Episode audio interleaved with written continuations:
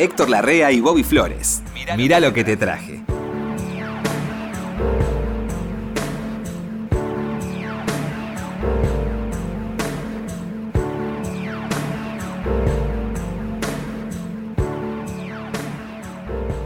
¿Qué tal, Flores? ¿Cómo le va, querido Héctor? Lo, quiero felicitar por otro premio, otro premio que, que ha ganado impresionante en la televisión, lo he Muchas visto, gracias, muchas agradeciendo. gracias. Qué elegante. tanto. Con el señor Cacho y la señora Pinky. Sí, qué lindo estar con esa gente. Sí, qué lindo reencuentro, ¿no? Gente, sí. Sí. Es gente que yo lo he tratado más a Cacho, desde luego. Claro. A ella también. Disfruté de, de su cercanía, hemos hecho trabajo juntos. Sobre todo en bailes hemos trabajado, en bailes de carnaval con, Con Cacho. Pinky. Ah, con Pinky. Con Pinky, con Pinky. ¿Qué hacían? ¿Anunciaban? los Anunciábamos, eh, estuvimos en comunicaciones. Ah, los carnavales de comunicaciones. carnaval de comunicaciones. Ahí en la avenida dos- San Martín. Dos años, sí, en la avenida San Martín. Que eran unos carnavales extraordinarios. Multitudinarios. Y es una mujer tan cálida, Pinky. Sí. Tan buena gente. Yo conozco a los hijos Es- ah, claro. y a los nietos. Claro, claro, claro. Pero una mujer tan cálida, así como es su voz, Sí. como es su belleza, es ella, una mujer bellísima. ¿no? Como usted, Héctor. Que no es una mujer bella. Usted es, Son grandes. usted es un hombre bellísimo. Y Cacho se sabe, ¿no? Cacho.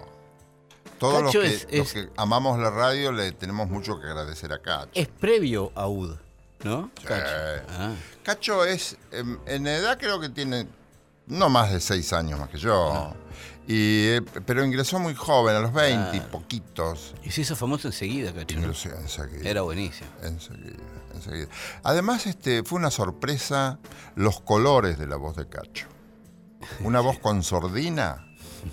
Esas voces que, con lo que una persona talentosa, porque una persona puede tener una muy linda voz y si no tiene talento para manejar esa voz, Claro. bueno, queda, queda, queda en una linda voz nada más. Claro. Pero Cacho, Cacho fue tan nuevo, él y Carrizo fueron tan nuevos en Radio del Mundo. Contemporáneos los dos, ¿no? No, eh, eh, no del todo, no. Hay una diferencia de 6 o 7 años, 8. Tony Carrizo era más, más grande. Tony ¿no? vino en el 48 y él en el Claro. 50 y pico. Ah, ah, ah, claro. Y este, lo escucharon, lo escuchó López Bretón, a Fontana, y, y enseguida dijo, bueno, sí, claro, lo mismo cuando vino Carrizo. Eran voces nuevas, pero no solamente voces nuevas, sino voces nuevas y artísticas, voces con un color especial. No sé si me explico. Y la televisión se nutrió de esa gente. Y la televisión se nutrió de esa gente y encontró con que esa gente tenía la capacidad para desenvolverse ante la cámara. No- Muy difícil. No es fácil. Claro, la gente, la televisión tomó gente de la radio. Claro. Y después, para que te dejaran entrar en la radio, tenían que conocerte en la televisión, porque si no, no te daban tu programa de autor. Que, claro, claro. La Después televisión. cambió la cosa. Menos mal que a mí me lo dijeron y yo me avivé y fui a la televisión. Sí, Digo, "Pero sí, la puerta sí. buena, ¿qué tal? No, no quieren uno nuevo. Y me dice el tipo, no sabe, era un operador de una radio que se llamaba Excelsior. Excelsior. eh, Ileana de apellido, Mm. que ese muchacho después fue gerente de producción de Canal 13. Marcos Ileana. Eh, Carlos Ileana. Carlos Ileana. Carlos Sí, sí, hermano sí. de Julio Ileana, que fue- era asistente de dirección. Sí.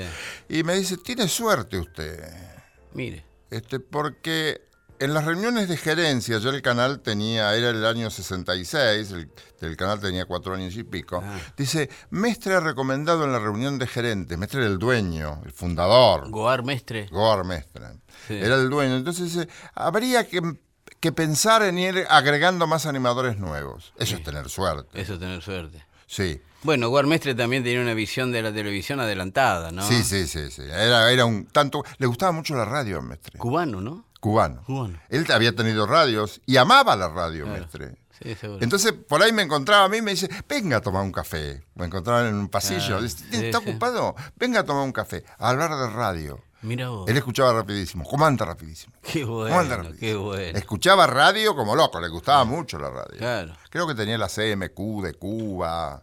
Sí, sí, sí, sí, este, sí, sabes. Bueno, era gente, gente. Yo aprendí mucho en el 13. ¿Y estaba Cacho ahí ya? Cacho estaba en todas partes. En las mejores partes estaba Cacho. Ah. Cacho claro. era, era Pintón también. Gardel con todos los guitarristas, no sabés lo que era Cacho. Sí, sí. Cacho, Claro, yo Cacho era lo máximo que había. Me acuerdo los dos preguntas. yo. Sin despreciar a nadie, Cacho era lo máximo. Sí, sí. Y hacía cosas este, francamente novedosas, ¿no? Bueno, la mañana en la radio la inauguró él, ¿no? Sin ninguna duda. Con el Fontana Show. Sin ninguna duda. sí, Cacho le cambió la cara. Cacho y Carrizo le cambiaron la cara a Radio El Mundo. Sí. La modernizaron, la actualizaron. Ellos, ellos hacían, él, Cacho hacía, yo lo descubrí haciendo un aviso de un Bermú. Y le pregunté a mi madre cómo era y me dijo, no, no sé cómo se llama, pero esa voz, ¿de dónde salió esa voz? Claro.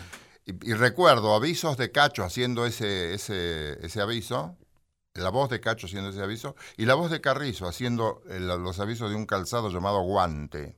¿Qué? Calzados guantes. Y, y cómprese un guante y salga de guante paseándose orgulloso por Florida.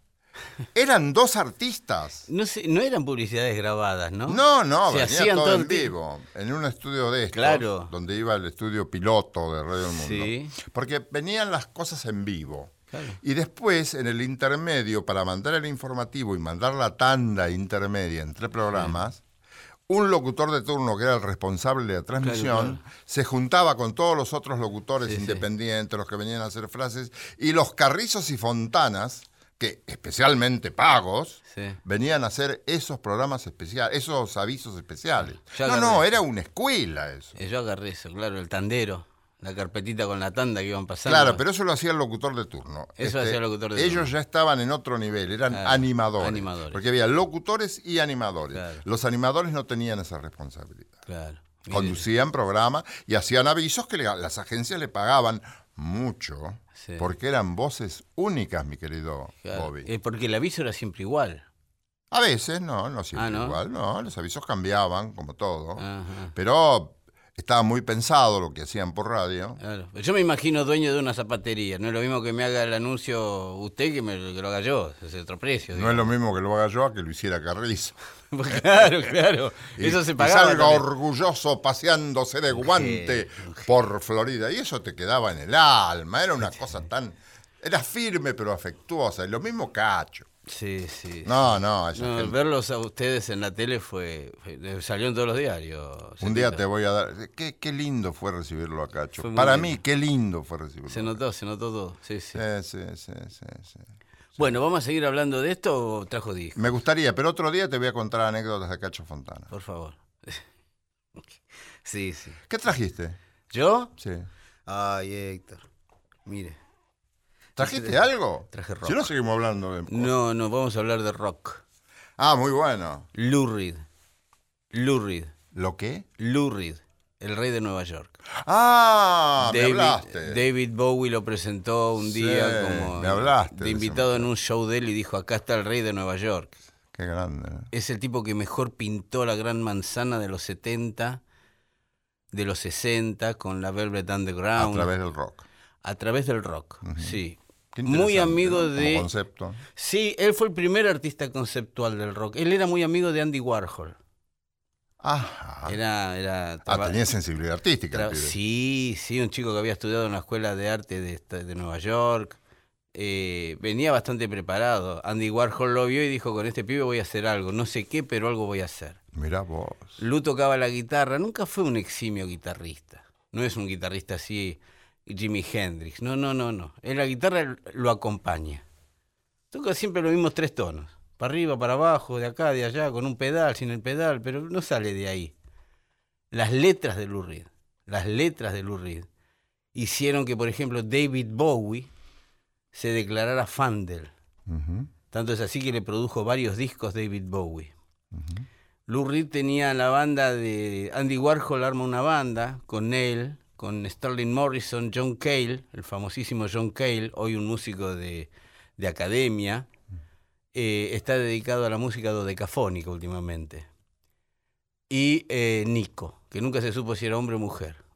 Que hoy no es nada, pero en esos años era toda una revolución, ¿no? Presentar- y era una chica que no se sabía bien Sí, qué era. sí. Velvet Underground. A ver. Eh, no, no.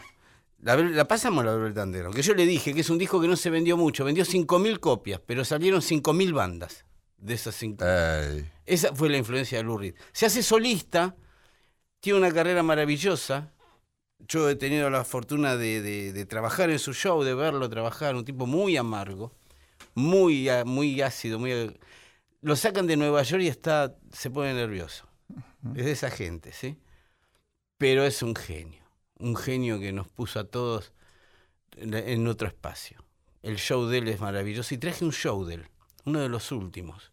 No de los últimos, sino de, sí, sí, bien, de los últimos, de los 10 últimos shows grandes que dio. Esto está grabado en Italia, en los años 90. Él se muere en el 2013, después de una rápida enfermedad. Y, y es alguien que extraño mucho. Y para mí es el, el rock, si yo tengo que dibujarlo, dibujo a Lou Reed. Es todo lo que uno necesita en un momento de su vida. Mi generación, por lo menos. Este tema, que no es un éxito de él, que lo traje porque me gusta mucho y lo quería compartir con Ud, porque sé que usted lo va a disfrutar. Con Ud. Es un rock de pura cepa. Esto, es, esto es, dijo, voy a hacer un tema de rock. Se llama Ley Marcial. Martial Law es un tema que habla de la familia, los problemas de los hijos con los padres, de los novios con las novias, en fin. Lou Reed para usted. A ver.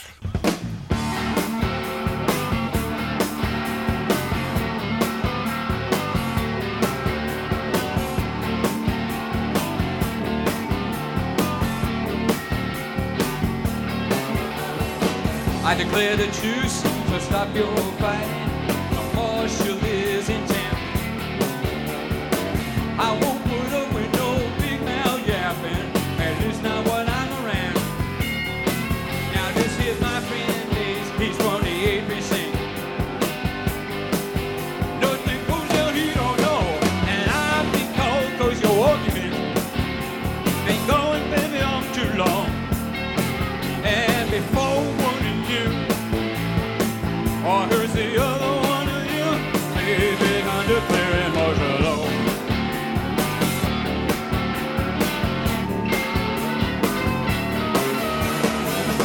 I came, I saw, I declared martial law, cause I'm the marshal in the city.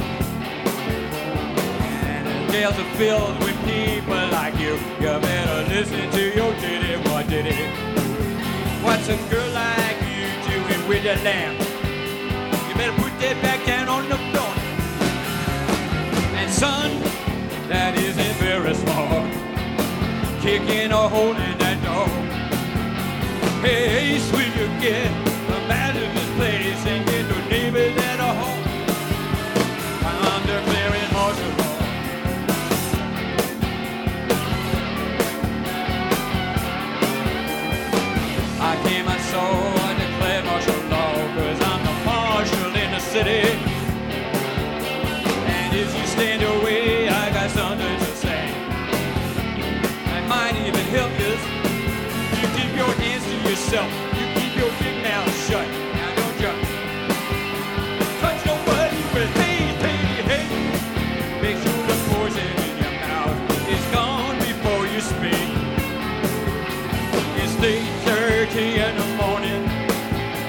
Now don't you punch, don't you scratch, don't you bite. Ah, ah, ah. Make sure you take the garbage of the day. Only outside. Now me and Mr. Ace is gonna lead this play. And this side is gonna end because if I come back, I'll knock you flat and stack you in the end. I came, I saw, I declare martial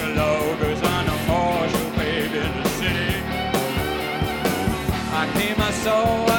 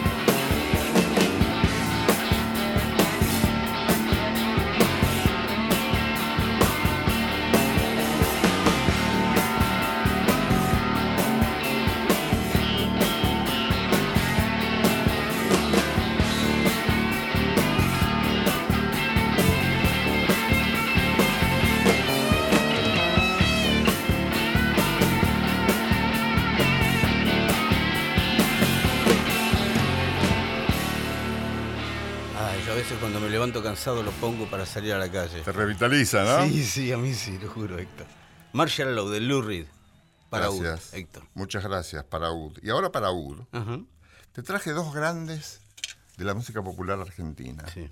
Grandes en serio. Uno es el autor Homero Espósito, con distintos... Homero componía, era autor de, de letras, y otros componían la música, casi siempre el hermano, Virgilio. casi siempre Virgilio Expósito. Y el cantor es Roberto Goyeneche. Ah, muchachos. Gran intérprete Roberto Goyeneche de Homero Espósito y de quien se le cruzara adelante. ¿De quién puede? Porque tenía, tenía Goyeneche una gran inteligencia. Lo que hablábamos Sí, hoy, sí, de tener una buena voz, pero necesitas talento Claro. si tenés una buena voz. Yo he escuchado muy buenas voces que no, no decían nada, transmiten- cantando y hablando y haciendo otras cosas. ¿no? Como la radio, hay buenas voces que no transmiten nada. Y no transmiten nada, son, son de aparente calidad, pero no transmiten nada. sí. Goyeneche No. un, un- un periodista decía que tenía una voz mate. ¿Cómo se define una voz mate? No lo sé. Pero es eso lo que pensamos. Mm. Una voz que no, no- no es del todo brillante ni es del todo opaca. Es un intermedio de voz mate. ¿No? Única. Sí. La voz de Goyeneche es única. Entendible. No hay, y claro, y además capacidad para expresar. Sí. Una vez yo lo llamé por teléfono, lo había visto en, en un programa de Canal 9 un verano hace 30 años, con guitarras, cantaba Pobre Gallo Bataraz, y le vi una gestualidad. La gestualidad tenía que ver con la expresión. Se pasaba una mano por el cuello, despacito. Si Goyeneche hubiera aprendido eh, actuación, hubiera sido muy buen actor. Sí. Él hubiera podido hacer lo que quería, Lo que tenía quería. talento artístico. Entonces lo llamo por teléfono y digo, che, te vi, te vi, qué lindo, esas expresiones que tenés, esas, esa gestualidad que tenés en Pobre Gallo Bataraz y esas, esas novedades en el fraseo, porque él te ponía novedades Mm. en el fraseo. Le digo, ¿vos lo pensás eso? No, dice, yo hago lo que me sale. Sí, y además no canto dos veces un tango igual, me decía. Es verdad. Él, él lo hacía porque le, Sí. le salía, él pensaba la cuadratura, él se- le importaba mucho las letras. Este, por ejemplo, hay cantores, me decía, que dicen que hay que hay, eh, ser guapo, que el, que el gallo tenía que ser guapo sin abuela. No es sin abuela, es sin agüera. Él conocía las letras, las claro, si el autor claro. estaba vivo, lo consultaba con el autor. Él hablaba mucho con Romero Expósito Sí. por ejemplo, de letra, de interpretación, y después hacía lo que hacía. Acá te traje un tango de un disco que son todas canciones de Expósito, letras Sí. de Expósito, y uno que no es lo más popular, pero que nos ha dado muchas satisfacciones porque gente que lo ha escuchado por radio dice, ese tango me reanima, me revitaliza. Muchos dicen me justifica. Porque justifica, dice que en la vida vos podés andar y tenés que siempre intentar de nuevo, aunque te equivoques de nuevo. Claro. Pero nunca dejar de vivir. Leía una, una, una línea de Borges, nada más le voy a traer que pensé en Ud, que siempre me dice más o menos lo mismo. No me acuerdo de qué estaba hablando Borges, y dice, el éxito y el fracaso, esos dos impostores. Esos dos impostores. Esos dos impostores. Geniales. Geniales. Esa expresión la tengo anotada. Yo, Es- es- en el libro de la arena está, creo. En el libro de- Sí, sí. en el libro de- El éxito y el Sí, sí, fracaso, el éxito esos y el dos fracaso, impostores esos dos impostores. que te hacen creer que estás en... no. Claro, y a veces los fracasos nos desaniman demasiado No. y los, eh, los éxitos nos, nos envalentonan demasiado. Y, no- y no nos sacan de nuestro cauce. Esto gusta porque justifica la, debilidad de la condición humana. La condición humana es débil. Mm. Tenemos que aceptarnos así para retomar fuerzas y poder luchar, porque si no, no podés luchar. Y en estos momentos, ¿cuánto necesitamos, no? El, el meternos adentro y sacar lo mejor. Lo El programa se llama, el programa, el tango se llama Chau, no va más. Chau, no va más. sí, chau, ¿Querés no escuchar. Chau, no va ¿Cómo más? no? ¿Cómo no? Meta.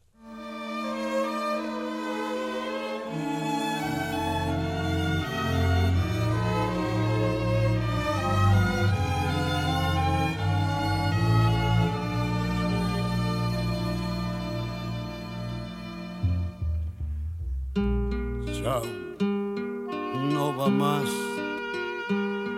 Es la ley de la vida de venir. Chao, no va más. Ya gastamos las balas y el fusil. Te enseñé cómo tiembla la piel cuando nace el amor y otra vez lo aprendí. Pero nadie vivió sin matar, sin cortar una flor, perfumarse y seguir. Vivir es cambiar, dale paso al progreso que es fatal. Chao, no va más simplemente la vida seguirá. Hay que bronca sentir todavía el ayer y dejarte partir sin llorar. Si te pude comprar un bebé, acuñar otra vida y cantar. Ay, qué bronca saber que me dejo robar un futuro que yo no perdí, pero nada regresa. El ayer tener que seguir. Tómalo con calma. Esto es dialéctica pura. Te volverá a pasar tantas veces en la vida. Que yo decía, ¿te acordás? Empezar a pintar todos los días sobre el paisaje muerto del pasado y lograr cada vez que necesite nueva música nueva, el nuevo piano. Vos ya podés elegir el piano, crear la música nueva de una nueva vida y vivirla intensamente hasta equivocarte otra vez y luego volver a empezar y volver a equivocarte, pero siempre vivir, vivir intensamente, porque sabes que es vivir. Mm, vivir cambiar. En cualquier foto vieja lo verás. Chao, no va más. Dale un tiro al pasado y empezar. Si lo nuestro no fue ni ganar ni perder, fue tan solo la vida no más y el intento de un casi bebé debe siempre volverse a intentar. Sé que es duro matar por la espalda el amor sin tener otra piel donde ir, pero dale, la vida está en flor, tener que seguir.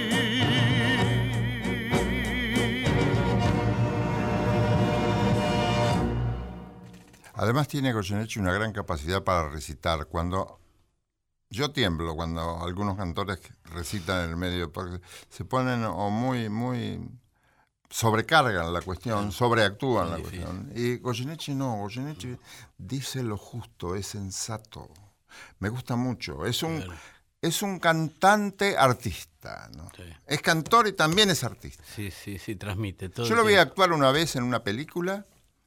El personaje se llamaba Amado, me acuerdo. No me acuerdo el título de la película. Sur, creo que era o algo así. Mm. Sí. Y yo dije, qué bien dice este muchacho. Si él se hubiera dedicado a estudiar teatro, hubiera sido buen actor. Yo me acuerdo de programas con el gordo Porcel.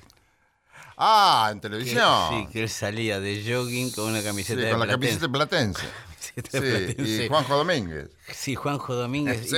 Era, era genial. Sí, yo fui a saludarlos al estudio una vez. Qué lindo que era él. Estuve con ellos, porque yo también actuaba en Canal 9. Estábamos todos en, En Canal 9 en era, sí, yo estaba con Seis para Triunfar y ellos hacían un programa con Porcel. Porcelandia. Porcelandia. Porcelandia, Eh, muy sí, yo me acuerdo. Goyeneche, por Dios. Sí, todo, era muy gracioso. sí, sí, sí, sí. Eh, bueno, Héctor, ¿y qué le traje yo? Para que no puedo ser menos.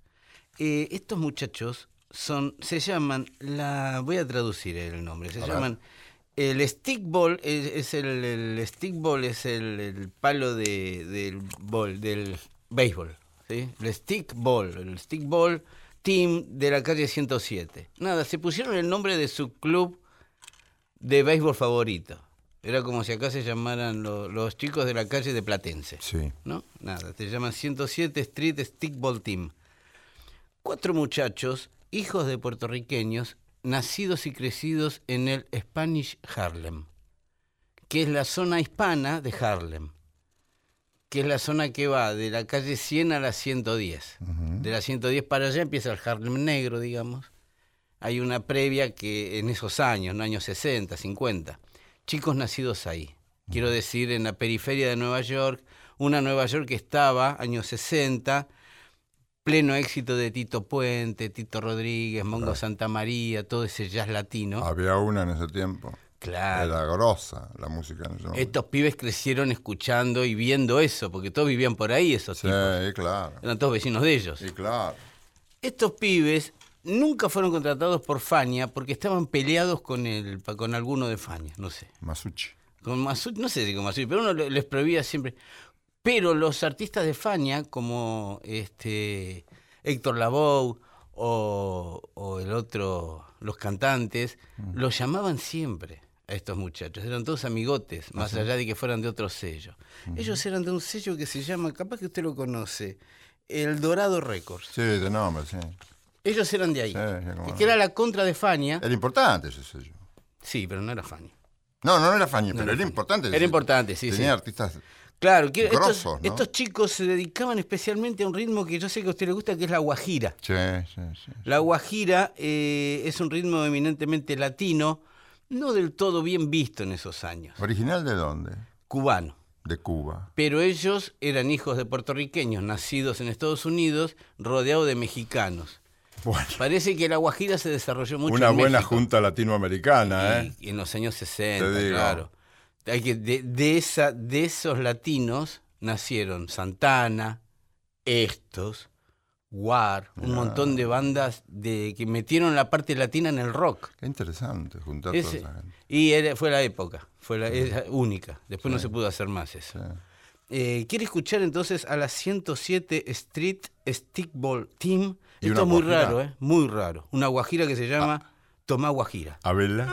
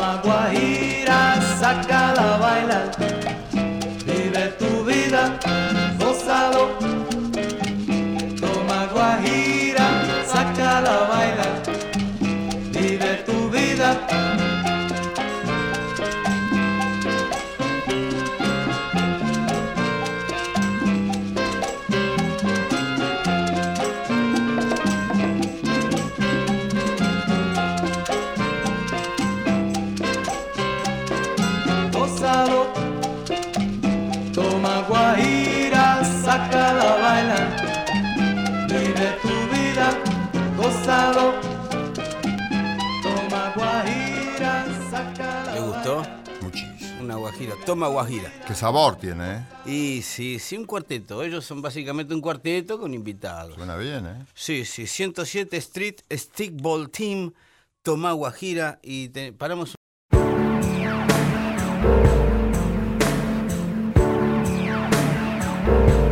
Mirá lo que te traje. Mirá lo que te traje, ¿Qué me Bobby. trajo, Héctor? Lo veo ansioso. Una cantante, música con oído absoluto. ¿Viste cuando dicen fulano de tal tiene oído absoluto? Sí. Este, extraordinario, se llama Chani Suárez. Chani Suárez. Chani Suárez. Ella es original de Capitán Sarmiento, Sí, yo sí. no me acordaba, es de la provincia de Buenos Aires. Cantante argentina, se inició con un repertorio folclórico.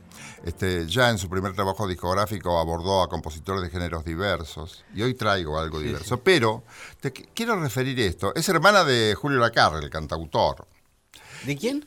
Julio Lacarra. Ah, ¿sí? que Es un cantor, este, sí, que canta canciones argentinas, canciones nuestras, ¿no?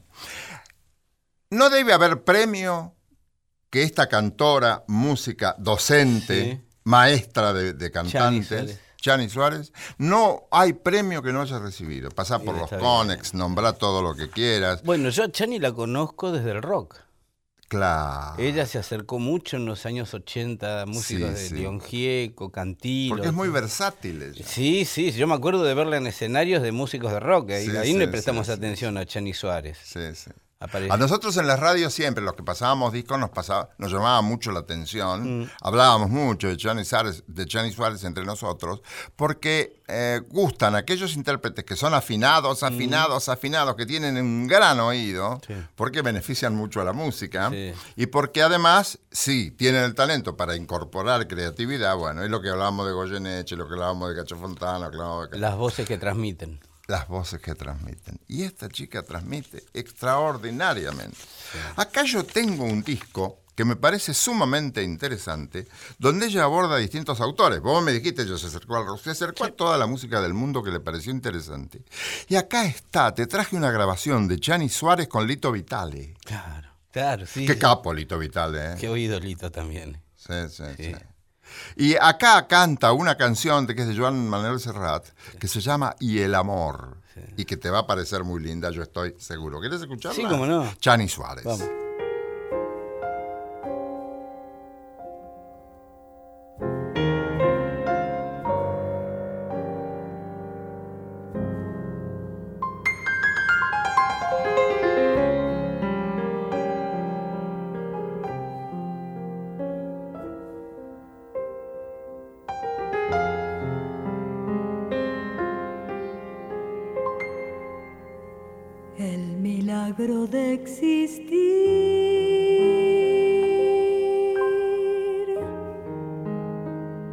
El instinto de buscar. La fortuna de encontrar. El gusto de conocer.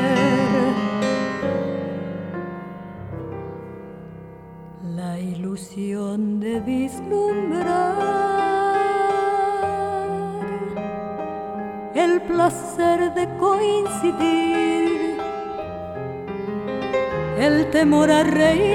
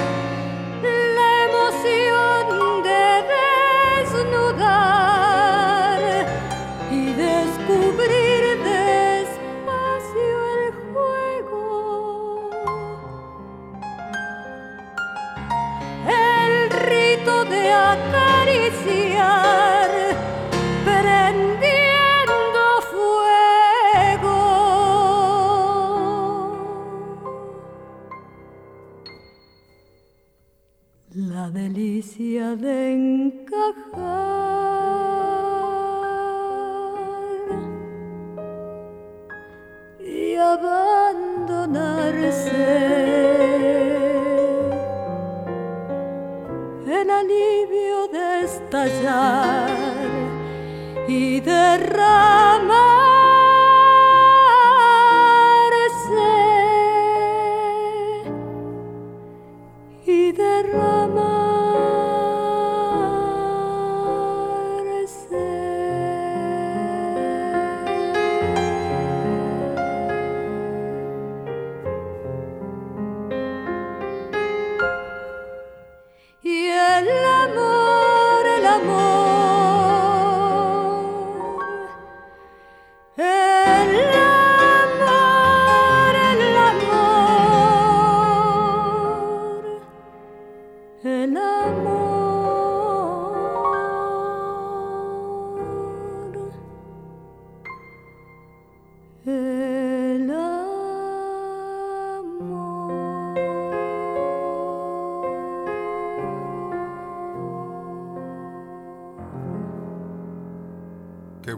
cantora, ¿no? ¿No te Es parece? asombrosa. Sí, asombrosa y, y qué, qué bien Lito, ¿eh? Qué bien. los antiguos decían antaño, este, hace lo que quiere con la voz. Y quiere, yo, ¿no? yo decía, qué vulgaridad esa, ¿cómo que hace No, lo que quiere? Y es cierto, estos artistas hacen lo que quieren con la voz. No siempre la voz responde a lo que vos querés. No, no, Tenés claro. que tener buena voz, buenas cualidades para eso. Sí, sí. Y re- yo rescataba también Lito. Y Lito, eso- que es un pianista La sobriedad de Lito, Sí, sí, sí. dejando que se look, eso es. En yo- cualquier terreno trabaja bien este Lito Vitale, ¿eh? Yo te- bueno, nosotros tengo, estamos en Radio Nacional Rock con Lito. Sí, sí, claro. La dedicación, la dedicación que pone Lito a cada arreglo de cada canción que le piden, uno lo ve trabajar y da gusto. Es músico en serio, sí. Y muy serio. Compromete sus sentimientos. Sí, tan organizado en su cabeza, uno no sabe qué va a hacer y él ya tiene todo organizado en la cabeza. Sí, sí, sí, sí. Eso es Lito Vitale. Y bueno, y con Chani, una dupla fenomenal. Muy lindo, Héctor. Gracias. Muy lindo. Bueno, eh, yo le traje algo bastante, bastante, este, bastante lejano para nosotros. Jamaica en los años 60. Jamaica se conoce por el reggae, ¿sí? por Bob Marley, básicamente, por los Wailers. Pero Bob Marley y los Wailers tienen un germen, tienen un- una referencia. No fue espontáneo. No es que Bob Marley inventó algo y lo puso en marcha. Agarró algo que ya estaba, estaba, estaba tomando forma, y él terminó de moldearlo y ponerlo en el mundo musical. Sigo opinando que Bob Marley es la única, eh, el único músico del tercer mundo que está este, a la altura de, de- de los grandes popes de la música pop. Pop, ¿Tanto? pop como a poco pero popular.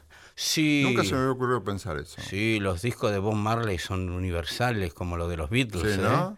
Y como los de Bob Dylan. Sí, ¿no? Y el mensaje de él se ha entendido a través de él, el- la cultura Rastafari y todo eso. Eso lo metió Marley. Antes no existía.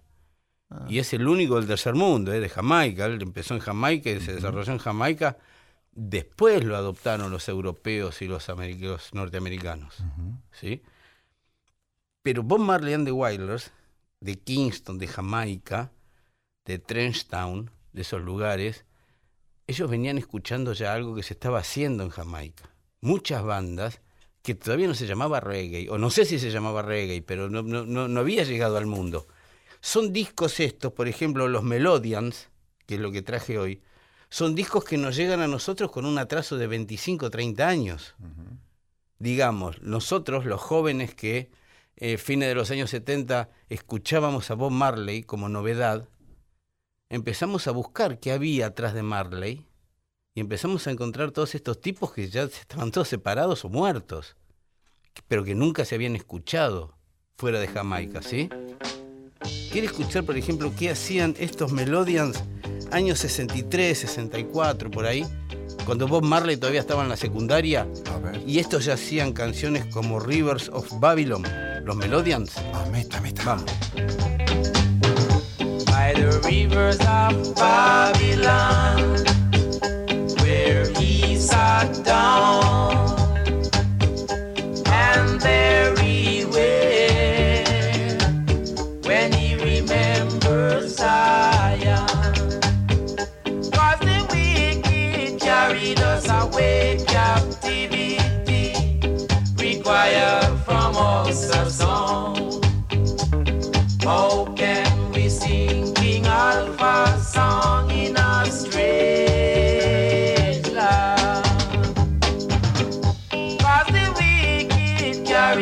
I wake.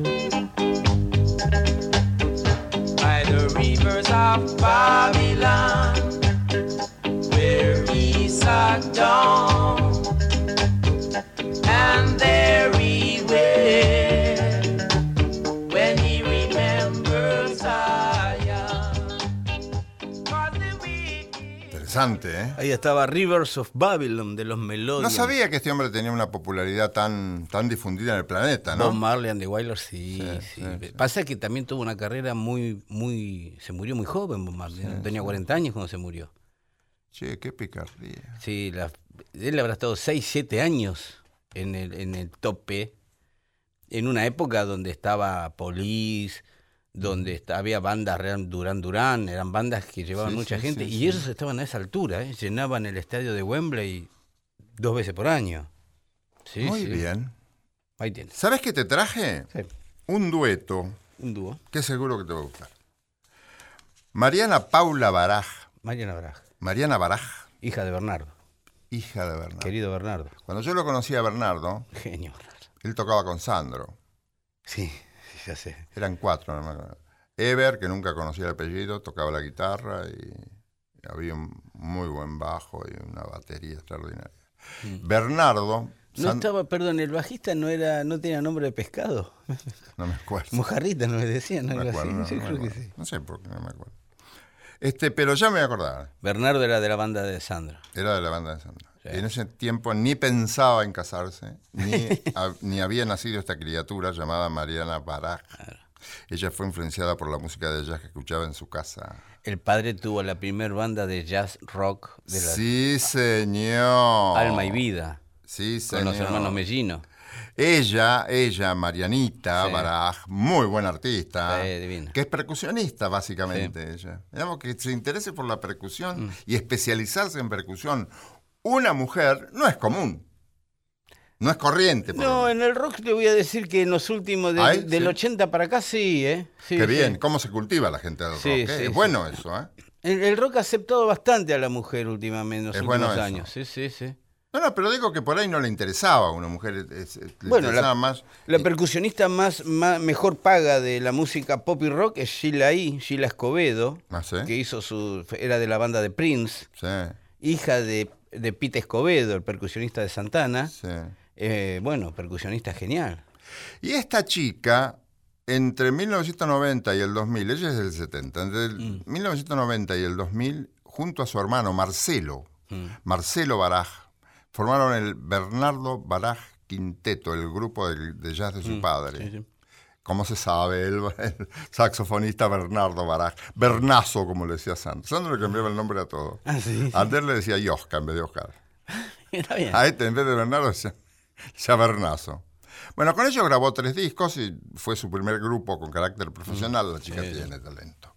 Sí. Y han hecho un dueto. A mí me gustan estas fusiones. Mm. Por ejemplo, está el ahora eh, este dueto que yo traje con Fernando Barrientos, el de Orozco Barrientos. El de Orozco Barrientos, Que claro. también sigue el dúo Orozco Barrientos. Y por Sí, ahí sí. se juntan con otros y hacen un dúo Una- y graban un disco y se juntan con otro. A mí me gusta eso. Como decía Sabina, una co no quita la O. No, pero desde luego. Y, y son ellos dos, estos chicos, Mariana Baraj y Fernando Barrientos, son tan talentosos ambos. A mí me gustan mucho, porque saben muy bien lo que quieren. Sí, sí, sí. Y me, yo guardo con gusto este disco que es del 2017, tiene un año y medio nada más, donde ellos grabaron canciones, fíjate vos, la mitad es de Gustavo Leguizamón y Manuel J. Castilla, y la mitad de Violeta Parra Sandoval, que ese es el nombre completo de Violeta, Violeta Parra. Parra. Bien, y hay distintas canciones de ambos, ¿no? La mitad Claro. del disco es de Violeta Parra, la mitad del disco es de Gustavo Leguizamón y Manuel J. Castilla. Como la vez pasada traí, trajimos, interpretada no sé por quién, si por ella misma, a Violeta Parra, hoy me gustaría traerte a estos chicos, Baraj, Barrientos, Barrientos, Baraj, Trajimos a Violeta Parra, ¿sabe con qué? Con una canción que me gustó mucho, la que le hizo al novio que la dejó. ah, Maldigo del Alto Cielo. Eso sí. Qué canción es. Qué original era Violeta Parra, ¿eh? Qué canción es, a la que le hizo al muchacho que la frecuentaba y que resultó tener otra familia lejos. Sí, tenía otra familia en Bolivia. El tipo no le dijo nada que tenía No, otra no. familia. Eso de Debe Violeta. ser terrible. eso. Tenía otra familia, tenía hijos en Bolivia el Sí, muchacho. sí, me acuerdo de esa Era canción. francés, el de origen francés. Sí, sí, yo no conocía esa canción, me quedó grabada, esa canción la tengo ahora, ¿no? Eh, y la trajo usted, me acuerdo, Violeta Sí, Parra. era. sí, pero es completamente diferente a todo lo que había compuesto hasta entonces. ¿no? Bueno, lo que le pasó también, no le había pasado nunca. Qué fiero es eso. Muy feo. Qué fiero es eso, ¿no? No Sí, sé- sí. O sea, qué sé yo. No se atrevió a decirlo, no quiso decirlo. Y la- vio las relaciones humanas, Pero son de todas cada maneras, uno. ella se quitó la vida. No solamente compuso una, compuso una canción dura, Mm. sino que se quitó la vida. Y Maldigo del Alto Cielo es concluyente. ¿eh? No sé si hay algo peor que eso, Héctor. Y debe ser muy malo. Pero, eh, y, te- y todo tenía su vida puesta en él y resulta que él tenía una vida hecha en otro lado y se enteró de, de casualidad. Sí, y ella por él se fue a París inclusive, con Sí. él. Claro. A París con él. Sí, el tipo. ¿Vos sabías que ella había expuesto en el Louvre? Sí, me dijo. Sí, Usted había, dijo, porque sí. ella, ella eh, Violeta Parra, Sí. hacía este, artesanías muy lindas, Sí, muy sí, me dijo artísticas, usted, en arpillera. ¿Cómo se dice? ¿Arpillera o el- Arpillera. Ah, Para mí es arpillera. Arpillera. La bolsa esa tejida. Sí, la bolsa, la bolsa, la sabol. De arpillera. Sí. Y ella expuso en una sala que hay especial para artistas vigentes e internacionales. Sí, sí. Y ahí, pero eh, oíme, exponer en el Louvre, para exponer en el Louvre tenés que tener una calidad artística. Sí, no lo alquila uno eso. ¿eh? No, no, no, no podés. Qué lindo que un disco nos lleve. Estamos hablando de, de, de Mariana Baraj y terminamos hablando de. Esto es. Que Y un eso disco que valga la pena, ¿no? Eso es lo que tiene la música. Qué Que lindo. la música te lleva, te lleva, te lleva y es tan lindo. Escuchar música y hablar de música. Como decía García Márquez, ¿no? Hay una sola cosa más linda que la música que es hablar de Que es música. hablar de música. Sí, sí. Bueno, acá hay de todo bueno. Mm. Yo saqué una, yo creo que es la samba más famosa, que es la pomeña, ¿te acuerdas? La Pomeña. De la que hay tantas anécdotas y leyendas. Pero lo más lindo es escuchar a estos dos chicos, Fernando Barrientos, que yo quería googlearlo a Fernando Barrientos, Sí. y me salió un tipo, Fernando Barrientos, nacido en Guayaquil, Ecuador. Yo decía, pero no, ¿cómo puede ser? No lo puedo encontrar. Es un cantante de rock. Es que es él. No, es él. Sí. Es él que nació en Guayaquil. Claro. Y después Ah, se no radicó acá. Cantante de rock y de folclore Y argentino. de folclore argentino. Y después vino acá y se, y se formó en Mendoza como músico. Primero vino Valentín Alcina, Sí. Al sur de Gran Buenos Aires. Sí. Después fue a Mendoza y allí se formó como músico. Y al comenzar su carrera se unió a Daniel Martín para el dúo Caín Caí, que vos te ves acordar. Caín, Caín, claro, eso fue de los 80, ese de la parte rock del. Claro, que es autor de la famosa canción El amor es más fuerte, ¿te acordás? Sí, Sí. te tenés que acordar. Sí, sí, la de la película. Claro, que fue grabada para la banda sonora de la película Acá está, de 1993, Tango Feroz. Claro. La leyenda de Tanguito de Marcelo Piñeiro. Ese es Barrientos. Y con Caín Caín editó dos álbumes, Caín Caín en el 1993 y Bip Bip en el 1996. Sí. Que sí, todo esto a vos te resultó familiar. No, no, no fue una banda de gran éxito, ¿eh? Caín, No, Caín. no. No. no, era muy de, de culto, era muy, era, hacían un rock muy enrevesado también. Sí. Y era la época de virus, de todos esos, ¿no? Sí, Que- sí, sí. Ahora integra el dúo Rosco Barrientos, Claro. a veces trabaja con... Sí, sí. siempre con artistas importantes. Sí, sí. Este, Con, con, con Orozco, es- pero siempre hace cosas muy originales este muchacho. Y esto que hace con Mariana Baraj es seguro que te va a gustar. Sí. El disco se llama Cuchi Violeta 100 años. Lo Y que tomamos es la parte siempre, Cuchi. El Cuchi siempre, siempre rinde el Cuchi. Qué autor, ¿eh? Qué autor. Qué autor. Qué autor y qué pianista. Sí, cuánto, Muy cuánto. sutil como pianista. Cuánto se cuánto falta difundir, ¿no? Sí, El sí, Cuchi. sí. Es una deuda que tenemos un poco todas las radios. Sí, ¿no? sí, todo. Tan, ¿Cuánto falta difundir? Del Cuchi Leguizamón. Te invito a escuchar La Pomeña si querés. ¿Cómo no? Flowers.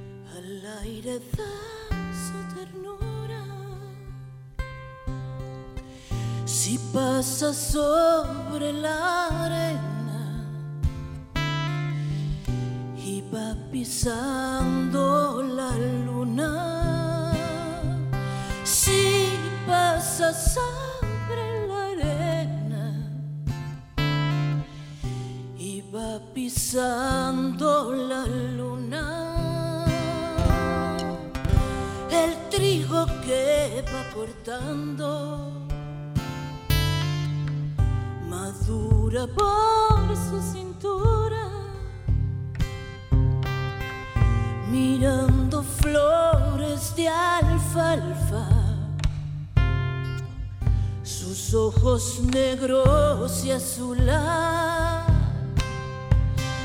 mirando flores de alfalfa, sus ojos negros y azular.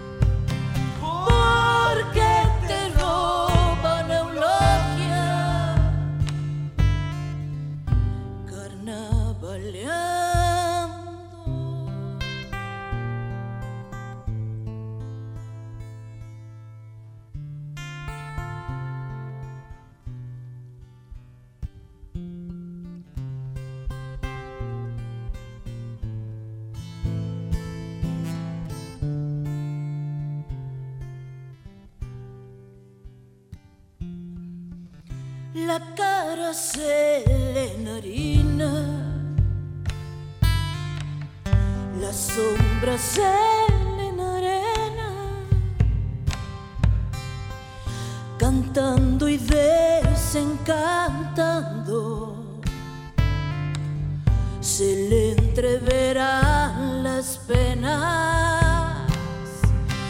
Cantando y desencantando se le entreverán las penas. Viene en un caballo blanco. La caja en sus manos tiembla y cuando se hunde la noche es una dalia morena. Y cuando se hunde la noche es una dalia morena